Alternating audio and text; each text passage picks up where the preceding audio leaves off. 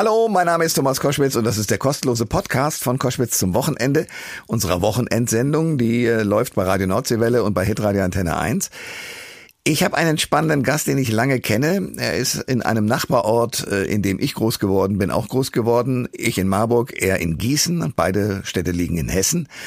Er ist inzwischen ein großartiger und gefeierter Schauspieler. Es gibt viele Kritiker, die ihn nicht mögen, aber ich respektiere sehr und mag ihn auch deswegen sehr, wie kreativ der Mann ist und an welche Themen der sich herantraut. Ich denke nur an den großartigen Film Honig im Kopf mit äh, Dieter Hallervorden in der Hauptrolle. Er spielt immer mit, er führt meistens Regie und er ist derjenige, der das Ganze auch produziert. Diesmal mit einem sehr ernsten Thema. Der Film heißt Lieber Kurt und ist ein heftiges Thema, weil es darum geht, dass die Eltern ihr eigenes Kind verlieren. Wie geht man damit um? In einer Patchwork-Familie noch mal schwieriger als in einer, sagen wir mal, äh, zusammengewachsenen Familie, weil ähm, ja, da ist die Mutter, die aber nicht mehr mit dem Vater zusammenlebt, da ist die neue Freundin, die genauso traurig ist wie der Vater, der das Kind verloren hat. Also eine schwierige Situation und eine großartig gespielte Situation äh, von Till und seinem Ensemble. Also hier das Gespräch mit Till Schweiger zu seinem neuen Film Lieber Kurt. Der Thomas Koschwitz Podcast. Ihr hört Koschwitz zum Wochenende. Jetzt kommen wir zu einem sehr emotionalen Film, der ein Thema aufgreift, das für Eltern die schlimmste Erfahrung ist, die sie machen können, nämlich ein Kind zu verlieren. Lieber Kurt ist seit Donnerstag in den Kinos, so heißt der Film, eine Geschichte, die auf der Romanvorlage Kurt von Sarah Kuttner basiert und die Till Schweiger als Regisseur und Produzent filmisch umgesetzt hat und der auch gleichzeitig die, in der er auch gleichzeitig die Hauptrolle spielt ähm, und als großer Kurt dort zu sehen ist. Till, ich grüße dich. Hallo Thomas. Kurt heißen in dem Fall sowohl die, der kleine Kurt, der stirbt, als auch der große Kurt, der Vater des Kleinen. Du spielst den Großen. Ähm, ich habe gedacht, als ich den Film gesehen habe, Till, du traust dich was. Weil ich habe tatsächlich, was mir sonst nicht passiert, beim Filme vorher gucken, äh, tatsächlich geheult. Äh, du spielst den großen Kurt und wie nähert man sich so einem ja unbegreiflichen Thema? Wie bist du daran gegangen? Naja, also das ist ähm, für mich als vierfacher Vater eine Urangst. Deswegen hat äh, der Roman von Sarah Kuttner mich so tief aufgewühlt und bewegt und ich habe gedacht, da mache ich jetzt einen Film draus. Und ähm, sonst, äh, wie nähere ich mich? Ich nähere mich mit meiner Fantasie und mit meiner Vorstellungskraft. Ja, was ich spannend finde, ist bei all deinen anderen Filmen, äh, ob das Klassentreffen ist oder die Hochzeit oder auch äh, Kokoway oder was auch immer, da spielst du zwar auch in der vorderen Reihe mit, auch äh, Honig im Kopf, aber du bist nicht der Hauptdarsteller. In diesem Fall ist es anders. Da bist du der Hauptdarsteller und es gibt eine Szene, wo ich tatsächlich wirklich geheult habe. Da spielst du äh, mit deinem Filmvater, äh, Peter Simonischek, spielt den, großartiger Schauspieler, und ihr zwei seid wirklich fertig und du spielst den Sohn einerseits und andererseits den Vater, der gerade seinen Sohn verloren hat. Diese Szene zu spielen, wie habt ihr das hingekriegt? Also wie lange hat das gedauert, so eine Szene zu drehen? Ja, nicht länger als jetzt, ähm, wir haben die sogar, glaube ich, in einem Take gedreht. Ne? Weil gerade emotionale Szenen möchte ich eigentlich immer nur einmal drehen. Der einzige Grund, warum ich die dann nochmal drehe, ist, wenn es beim ersten Mal nicht gut war. Ja. Ne? Aber ich glaube, wir haben die in einem Take gedreht, die Szene. Warum hast du dich überhaupt für so ein schweres Thema entschieden? Weil es, ähm, als ich den Roman gelesen habe von Sarah Kuttner, ich fand den Roman großartig, der hat mich tief bewegt hm, sehr nachdenklich gemacht. Ich habe ihn in einem Rutsch gelesen und habe gedacht, boah, daraus müsste man einen Film machen. Okay. Und für mich ist es halt wirklich seit der Geburt meines ersten Kindes und das wurde nicht besser mit dem zweiten, dritten, vierten, weil man kriegt immer wieder eine neue Liebe in sein Leben und dann auch gleich wieder dieselbe Angst, dass diesem Wesen was passieren könnte. Das ist eine Urangst, die werde ich nicht los, bis ich selber nicht mehr bin und deswegen war mir der Film so wichtig. Normalerweise schreibst du ja deine Filme selber, beziehungsweise du hast vielleicht eine Co-Autorin oder einen Co-Autor. Warum greifst du jetzt in diesem Fall auf eine Vorlage zurück von Sarah Kuttner? Weil, ja, du hast recht, ich habe noch nie eine Romanverfilmung gemacht. Da habe ich auch eigentlich immer die Hände davon gelassen. Ich gesagt habe, warum soll ich einen Roman verfilmen? Weil jeder, der den Roman liest, hat seinen eigenen Film im Kopf und jeder liest einen Roman anders. Und deswegen sind die Leute meistens enttäuscht, wenn sie dann den Film sehen, weil sie es ganz anders vorgestellt haben. Aber in dem Fall hat mich das Buch so beeindruckt, dass ich gesagt habe, ich probiere das mal, ob ich die Rechte noch bekomme. Und ich habe sie ja dann auch bekommen. Ja.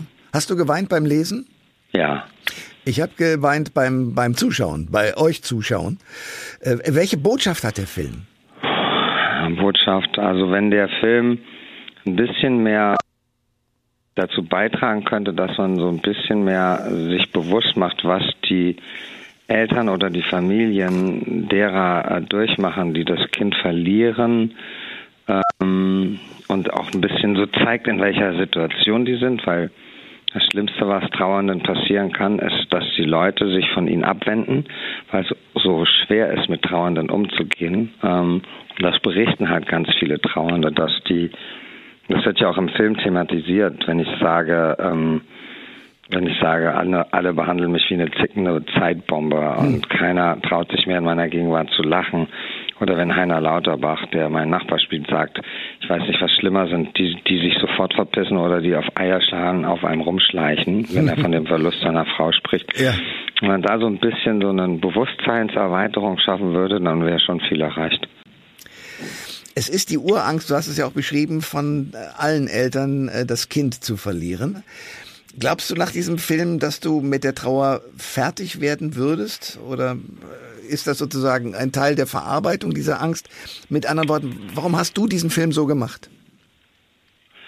Also ich glaube nicht, dass ich, also erstmal mache ich in erster Linie Filme ja nicht, um selber irgendwie mich zu therapieren oder so mhm. oder andere Leute zu therapieren. Also ich glaube, ähm, das ist scheißegal, ob ich den Film mache oder nicht. Ähm, wenn sowas Schlimmes passiert, dann äh, pff, das zeigt ja auch der Film, dass dann die Welt komplett aus den Fugen geraten wird oder gerät.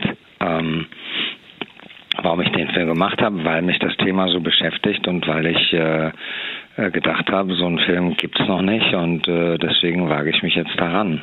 Und ähm, ja. Du hast, äh, glaube ich, äh, versucht, die Tiefe oder die Schwere des Films dadurch zu nehmen, dass du immer solche Rückblicke einbaust, wo dann äh, der kleine Kurt sozusagen immer wieder vorkommt. War das der Plan?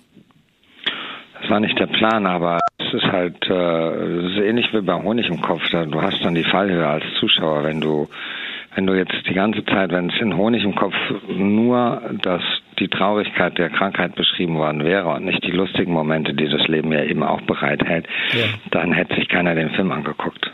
Ja. Und ähm, ähm, das ist halt das ist halt das Schöne bei Kurt ist eben, dass es eben auf der einen Seite todtraurig ist und auf der anderen Seite ist es total sweet und auch sehr witzig.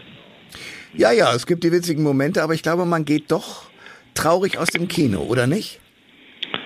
Ähm, ich kann es nicht beschreiben. Also die, das Ergebnis, was ich bis jetzt gesehen habe aus all den äh, äh, Vorführungen, die wir hatten, und die Leute sagen alle, das war ein sehr trauriger Film, aber auch ein unheimlich schöner Film und ein sehr bewegender Film. Es ist definitiv ein Film, an dem man noch lange denkt, der einen noch lange beschäftigt. Und ich finde, dass dazu sollte Kino eben auch da sein. Ne? Dass du nicht einfach nur ins Kino gehst und danach in die Kneipe und zehn Minuten später hast du den Film vergessen. Ja, das wird bei diesem Film einem tatsächlich nicht passieren.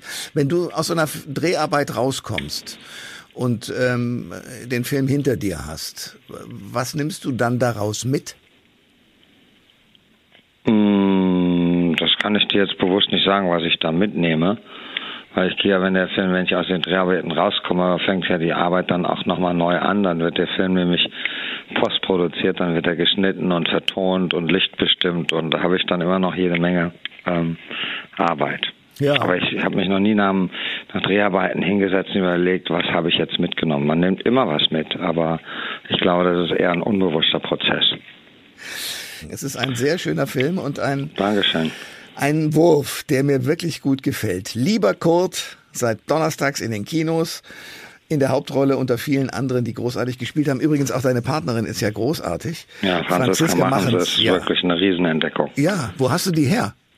Im Casting. Also ich kannte sie nicht. Sie wurde mir vorgeschlagen. Sie ist ja ein großer Star im Deutschen Theater in Berlin, aber mhm. ich gehe ja nicht so oft ins Theater. Insofern kannte ich sie nicht, aber ich habe sie gecastet und wusste in dem Moment genau, das ist, ich habe meine Lena gefunden. Sensationell, ja. Also, ich danke dir sehr für dieses Gespräch und ich wünsche dir große Erfolge für diesen Film. Dankeschön, Thomas. Alle Informationen zur Sendung gibt es online auf thomas-koschwitz.de.